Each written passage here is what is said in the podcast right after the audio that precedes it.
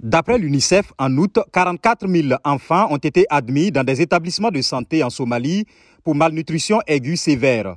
James Elder, porte-parole de l'UNICEF en Somalie, ajoute que de nombreux autres enfants ne parviennent même pas à rejoindre les centres de santé en raison des conditions d'insécurité qui règnent dans le pays.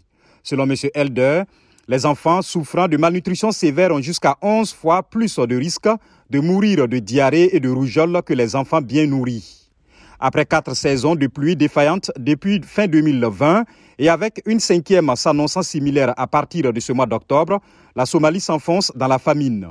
7,8 millions de personnes, soit près de la moitié de la population, sont affectées par la sécheresse. Le porte-parole du Bureau de coordination des affaires humanitaires de l'ONU à Genève, Jens Larky, a annoncé que les Nations Unies ont révisé à la hausse leur appel de fonds pour la Somalie et demandent maintenant 2,26 milliards de dollars. Le plan de riposte cible davantage de personnes, passant de 5,5 millions au début de l'année à 7,6 millions aujourd'hui.